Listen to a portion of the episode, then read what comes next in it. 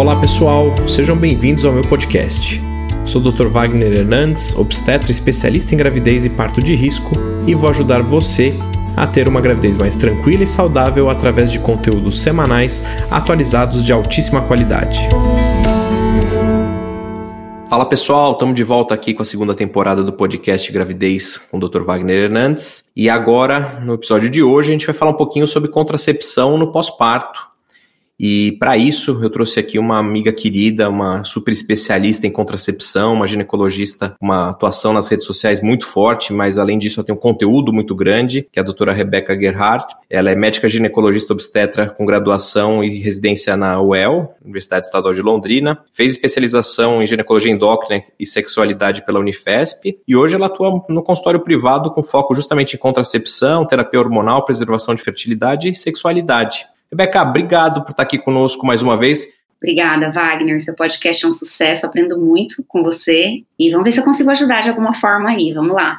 E claro que ajuda, menina. Mas Sim. vamos. Então, assim, na verdade, para começar, eu queria que você pontuasse o que, que a gente deve levar em consideração no pós-parto para fazer uma contracepção, né? Enfim, o que, que a gente tem que analisar, o que, que essa mulher que vai, vai usar algum método contraceptivo, o que, que ela tem que pensar no primeiro momento para a primeira consulta no 40 dias pós-parto? É, acho que vale assim a gente entender que situação que ela tá, né, de necessidade contraceptiva, que muitas pacientes às vezes não estão nem voltando a ter é, atividade sexual e às vezes a, a, contracepção não vai ser necessária. A gente entender se tem uma amamentação aí acontecendo, principalmente como que tá essa amamentação, se ela tá realmente acontecendo de forma exclusiva, com a periodicidade aí que a gente acredita que seja o ideal, principalmente nesses primeiros seis meses, né? Se tem uma, uma frequência ali significativa a ponto da gente considerar que essa amamentação tá deixando ela sem ovular, se ela já teve algum sangramento nesse período até essa consulta de pós-parto. Então, em geral, é basicamente isso. Eu considerar o que ela já usou até ali, antes de engravidar.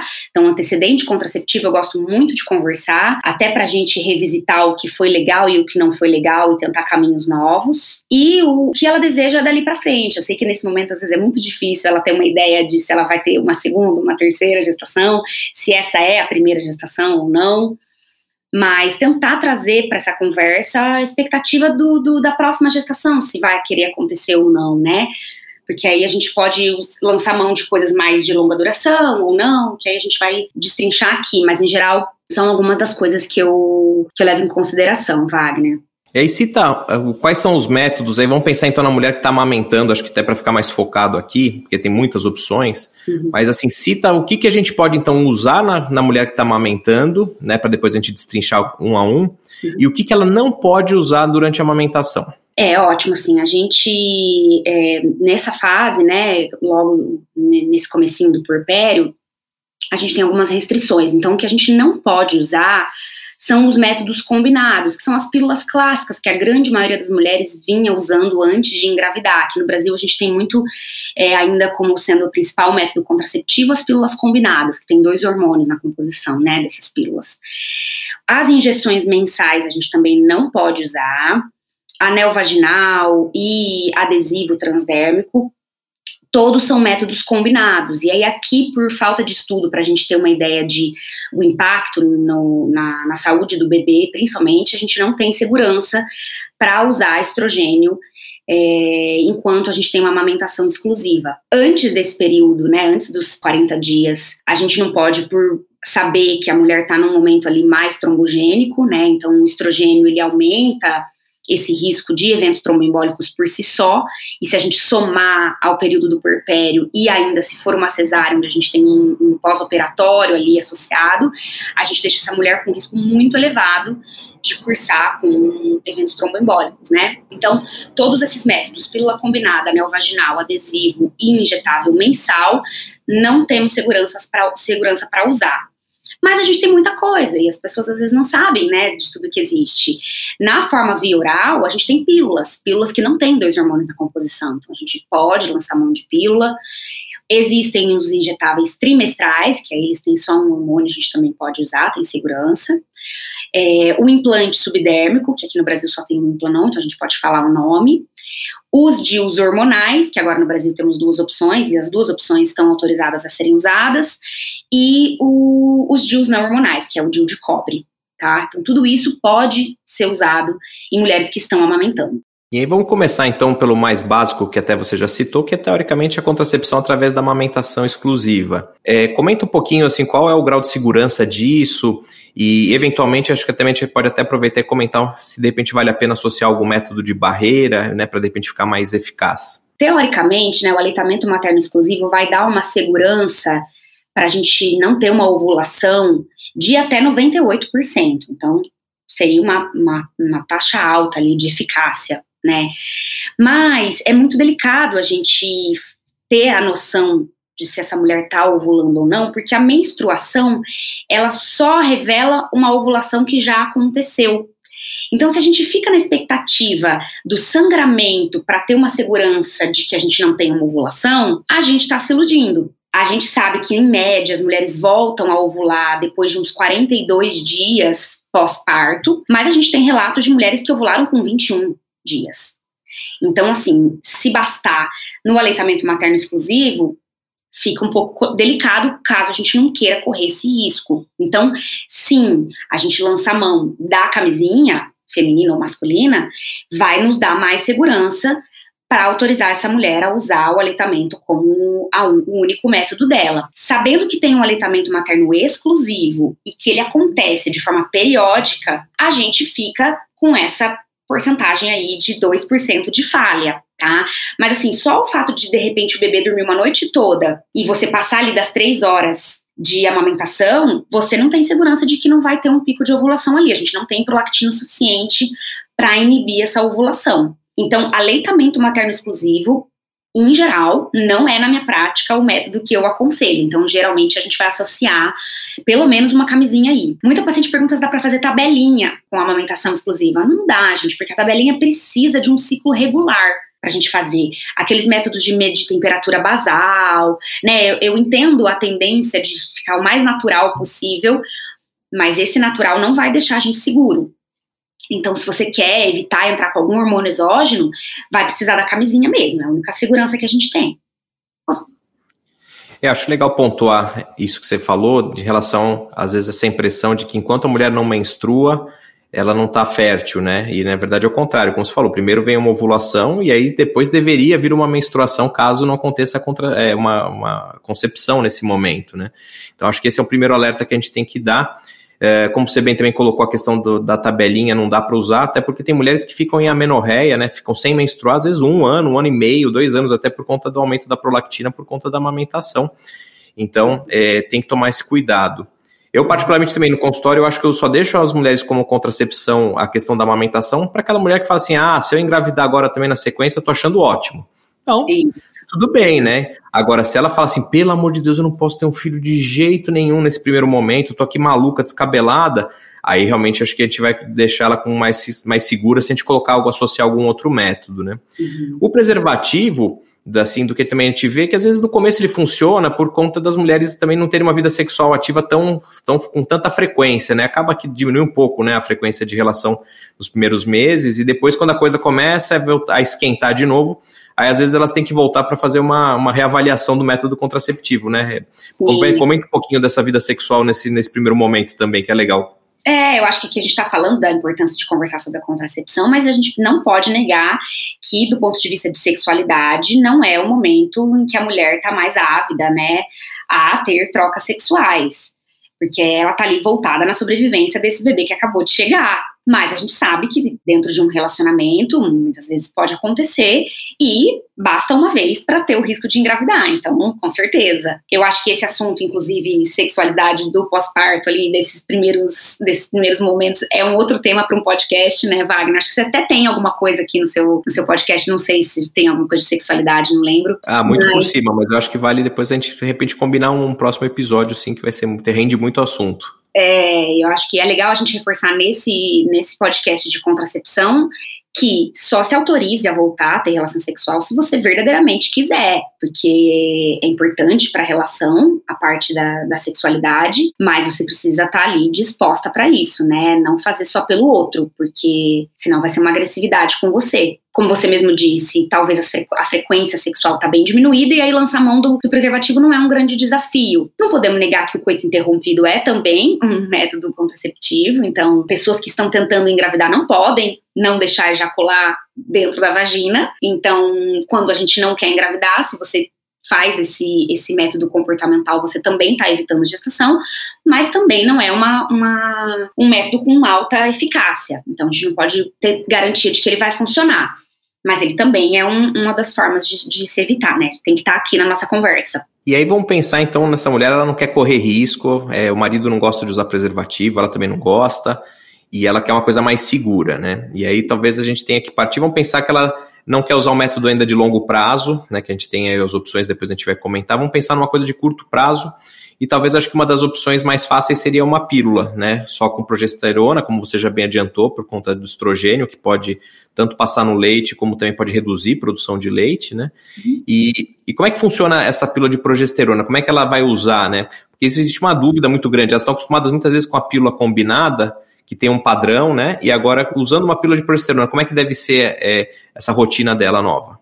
Isso. A gente não tem que ter a expectativa da menstruação. Acho que isso que é uma coisa que é importante a gente reforçar aqui. Então, para a gente iniciar, a gente pode começar a qualquer momento, não necessariamente precisa esperar um sangramento. Idealmente, a gente começaria, então, ali nessa consulta de 40 dias pós-parto, mas a gente não tem nenhuma contraindicação de começar já logo no puerpério imediato. Mas então, a gente começa, então, a usar essa pílula e, de preferência, com uma, uma, uma, um horário bem definido. Você não vai fazer pausa, se você reparar nas cartelas de progestagênio isolado, elas não têm um espaço para intervalo, em geral elas vêm com 28 comprimidos, e aí a gente vai então tomar todos os dias, sempre no mesmo horário, sem intervalo entre as cartelas. Pode acontecer de ter um escape, de ter um sangramentinho em pequena quantidade.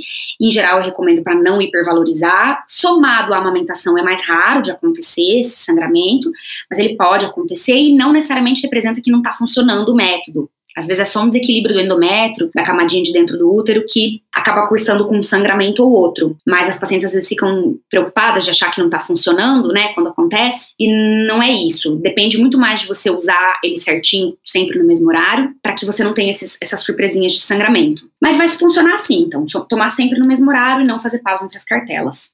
Geralmente é o que eu escolho quando a paciente não quer algo de longa duração, porque o injetável trimestral, que seria a outra opção que a gente teria para para não ser de longo prazo, a gente vê uma adesão um pouco mais difícil, né? Assim, de ter que ali depois de 90 dias tomar uma nova injeção, de lembrar, né, nessa correria de um, de um bebê novo chegando, talvez seja um pouco mais difícil de lembrar. E eu vejo na minha prática, assim, acho que você também deve perceber uma, uma retenção hídrica mais significativa, as pacientes já ficam preocupadas com esse retorno ao peso corporal e, e dos métodos que a gente tem aí, sabidamente, o injetável trimestral cursa com uma retenção hídrica e um, e um, ganho de peso um pouco maior. Além disso, quando a gente vai querer tirar esse método para de repente voltar, né, a ovular e tudo mais, o, o injetável trimestral, como ele é de depósito, às vezes a gente demora para voltar a ovular quando suspende. Então fica bem difícil. São casos bem raros que eu acabo usando o injetável trimestral. Então, quando a gente não quer algo de longa duração, geralmente a pílula é de progestagênio isolado, que é a nossa primeira opção, né, Wagner?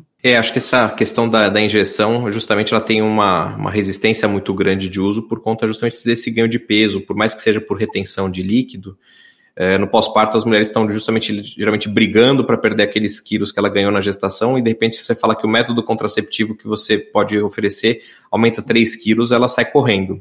Então é engraçado que realmente, assim, eu não lembro, acho que tem pouquíssimos casos de, de uso aqui no consultório, geralmente são mulheres bem magras e que gostavam do método, inclusive, antes de engravidar que usavam e tal, porque depois é muito difícil.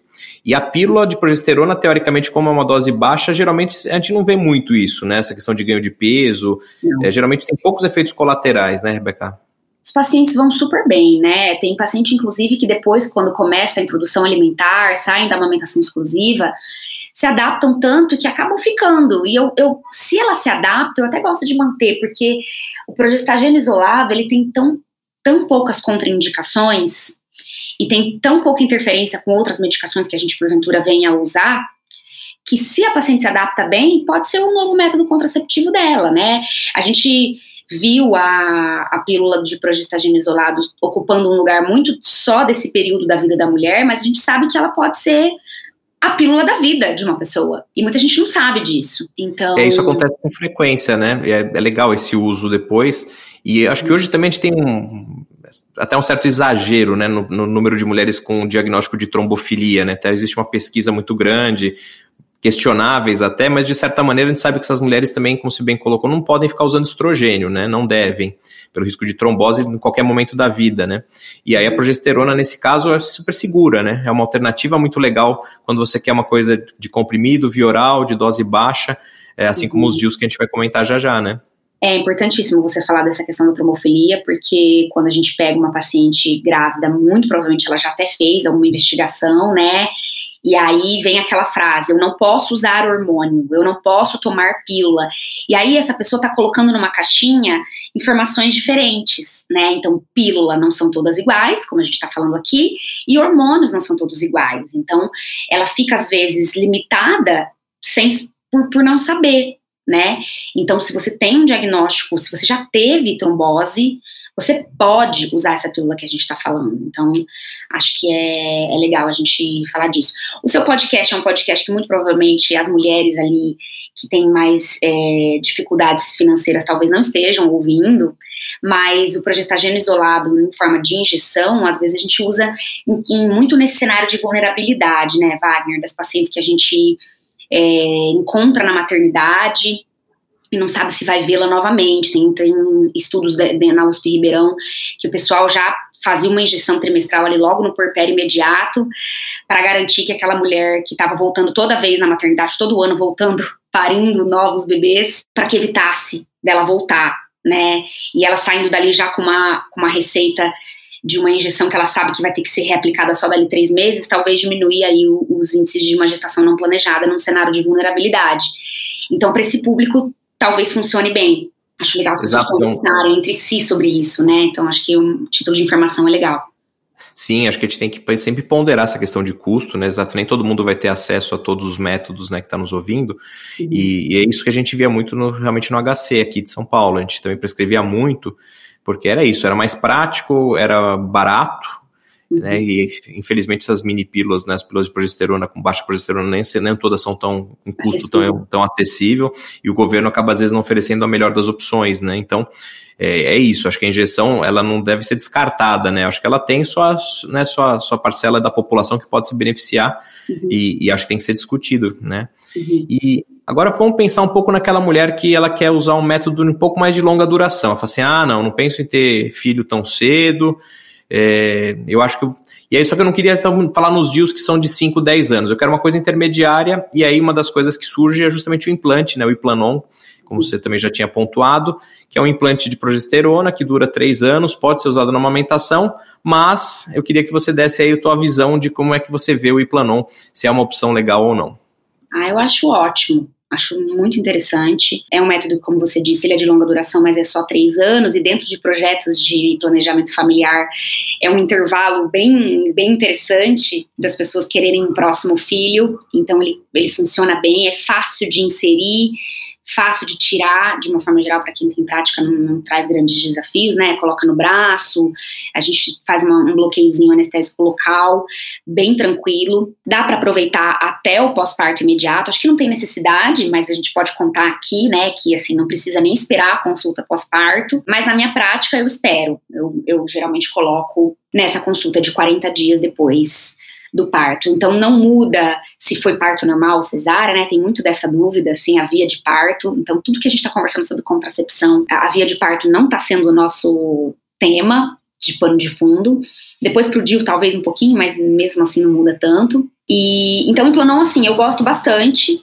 É, ele é, eu falo que ele é essa pílula que a gente estava comentando de progesterona isolada, só que no braço. E aí eu acho prático, porque diante de uma vida nova, principalmente nas mães de primeira viagem, onde tem uma rotina que tem que ser estabelecida nova e tudo mais, você não precisar lembrar de tomar um remédio todos os dias, pode funcionar mais. E aí a gente está falando de um método também altamente eficaz, que dentro dos estudos de taxa de falha, o implante não falha menos do que a própria laqueadura, que é a cirurgia para não ter mais filhos. Então a gente está diante de um, de um método muito seguro, que não depende do seu uso, que tem um hormônio super seguro. Então é bem legal, assim, eu, eu gosto bastante do Implanon para mulheres nesse contexto. E o que, que pode ser um problema para algumas mulheres que usam o Implanon? O que, que, que, elas podem se queixar ou eventualmente pode ser um motivo de retirada mais cedo? É, o, o padrão de sangramento, né, principalmente depois que volta com amamentação, com alimentação do bebê, onde a alimentação não está sendo mais exclusiva. A gente pode começar a evoluir com sangramentos irregulares que podem incomodar. É, uma piora talvez da pele, que não é muito meu cenário principal, mas eu vejo que alguns colegas têm pacientes com bastante desafios de, de dermatológicos é, para se manter a, o implanon. Mas eu vejo que muitas das vezes essa vontade de tirar é mais por falta de alinhar a expectativa do que qualquer outra coisa, né? As mulheres usavam muito o, o método contraceptivo delas com objetivos dermatológicos. E aí, se a gente coloca para ela que aquela pílula ou aquele implante é para trazer qualidade de vida menstrual é, ou só contracepção, a gente não coloca no lugar estético. E aí, se você está alinhado com o, o que, que, você pode esperar desse método, talvez você não tenha que tirar. Eu acho que talvez falte essa conversa, sabe? Eu sinto muito as pacientes aparecendo com desconfortos relacionados aos métodos que elas estão porque não foi alinhado com elas antes o que, que ela poderia esperar ou não daquele método. Então, é, eu acho que até o próprio padrão de sangramento irregular, a gente às vezes lança mão de umas medicações associadas e a gente consegue manter esse implante ali, né? Se ela caso evolua com sangramento irregular. Eu tento fazer com que ele dure três anos. Mas, como eu disse, como eu sempre falo para os pacientes, você não entrou para a forca, não tá gostando? Vamos tirar, não tem problema. Mas vamos tentar manter também, né? A gente pode ir associando medicações para ajudar a gente caso tenha alguma queixa. É, eu acho que toda vez que a gente pensa nesses métodos de longa duração, é, às vezes também tem que pensar na questão do, realmente do custo-benefício, né? Às vezes também tem essa preocupação, depois quando a gente for falar dos deals, tem isso, né? Que às vezes ela vai pôr na, na ponta do lápis, fala, puxa, mas é um investimento e tal. Mas se você usar realmente o tempo, né, né de, de, de duração previsto, de 3, 5, 7, 10 anos, se você dividir isso por mês, teoricamente o valor geralmente costuma ser um, né, ser um competir de, de igual para igual muitas vezes. Obviamente esse valor depende muito de cada profissional que também está colocando, mas acaba sendo custo efetivo. Agora, realmente, se você for pensar para colocar o Implanon para de repente deixar seis meses, fazer um teste, às vezes de repente não vale a pena, de repente você fica na pílula, né? Uhum. É, e acho que também, você acha que quem usa, por exemplo, a pílula e tem uma boa resposta, geralmente pode ser um bom sinal que ela vai se adaptar bem ao Implanon, talvez também serve como um teste ou não? Ah, eu, eu gosto de fazer isso. Eu, eu, eu vejo na prática funciona. Né?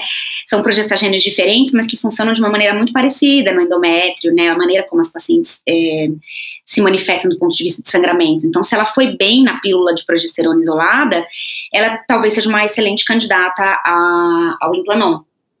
Então, esse caminho também é um caminho possível, né, Wagner? Assim, usou por, por um período a pílula, gostou, mas é, cansou de tomar todo dia, vamos para o implante, que aí você não, não precisa é, lembrar de tomar todo dia. Acho legal, enquanto a gente está falando de implanon, reforçar que quando a gente está falando de implanon, a gente está falando de um progestagênio usado por uma via subdérmica, apenas isso. A gente não está falando de chip, de chip da beleza, nada disso, porque eu, tudo que é de, na forma de implante está sendo resumido é, como sendo um chip com objetivos estéticos e não tem nada a ver. A gente não está falando disso, até porque nada que envolve implante para estética tem segurança para contracepção. Tem muita gente que vem usando como contracepção, mas nós nem vamos entrar nesse mérito aqui, porque não está dentro do arsenal contraceptivo que o mundo inteiro usa e que estuda como contracepção, e aqui a gente está respaldado pela ciência. Então, não vai ser o que a gente vai falar e nem usar.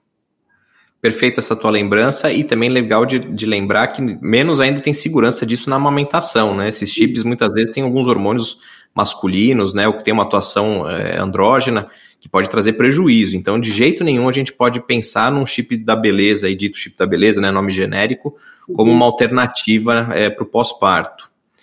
E antes de a gente entrar nos DIUs, e na verdade eu acho que eu vou até sugerir de a gente fazer uma pausa e depois de entrar num segundo episódio já para os DIUs, mas só para terminar esse papo sobre os hormônios, né, falando em hormônios não, não pelo DIU, é, a pílula do dia seguinte, ela pode ser um recurso para a mulher que está amamentando? Pode, ela é só de progesterona, ela não tem estrogênio. E se aconteceu ali, né, uma relação sexual desprotegida e você tem medo e não quer engravidar, a pílula do dia seguinte ela serve exatamente para isso. Tem, tem muito mito em cima da pílula do dia seguinte que de, priva mulheres de de repente evitar uma, uma gestação não planejada, né? Não podemos ter mito, tabu diante de, de temas tão importantes como esse, né? E tem muita gente que tem medo da pílula do dia seguinte ser algo abortivo e tudo mais. Não, ela atua antes, né, da fecundação, muitas vezes antes da anidação. Então, a gente não está provocando nenhum aborto quando a gente lança a mão dela.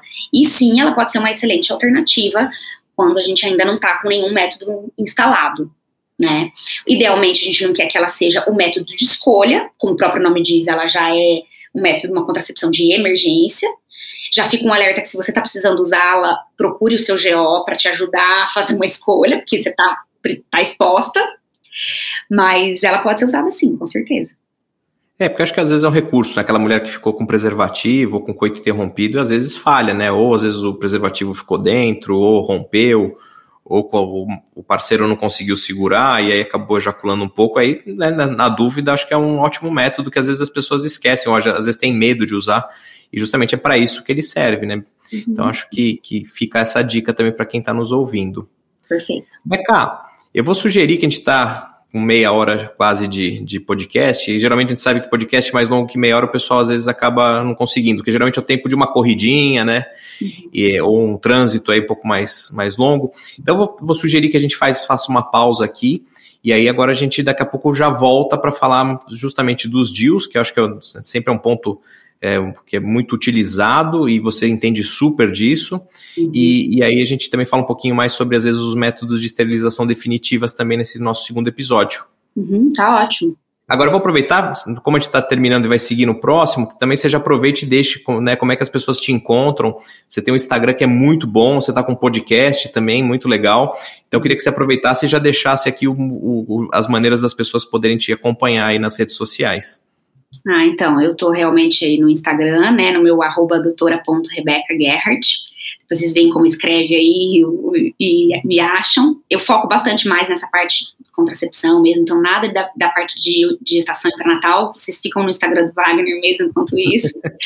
e agora no, no Spotify eu também estou com um podcast, que é o podcast Mulheridades. Temos poucos episódios ainda, eles são mais longos sim, porque a ideia é a gente discorrer sobre todos esses dilemas que envolvem o fato de sermos mulheres, sabermos que a gente tem um prazo de validade aí no quesito reprodutivo. Né, eu fui motivada a criar esse podcast por conta das conversas que eu travo com as minhas amigas e com as minhas pacientes e com todos os meus pensamentos aqui enquanto mulher, resolvi trazer isso para conversas para o público acompanhar. Então, é, Mulheridade está aí também para isso.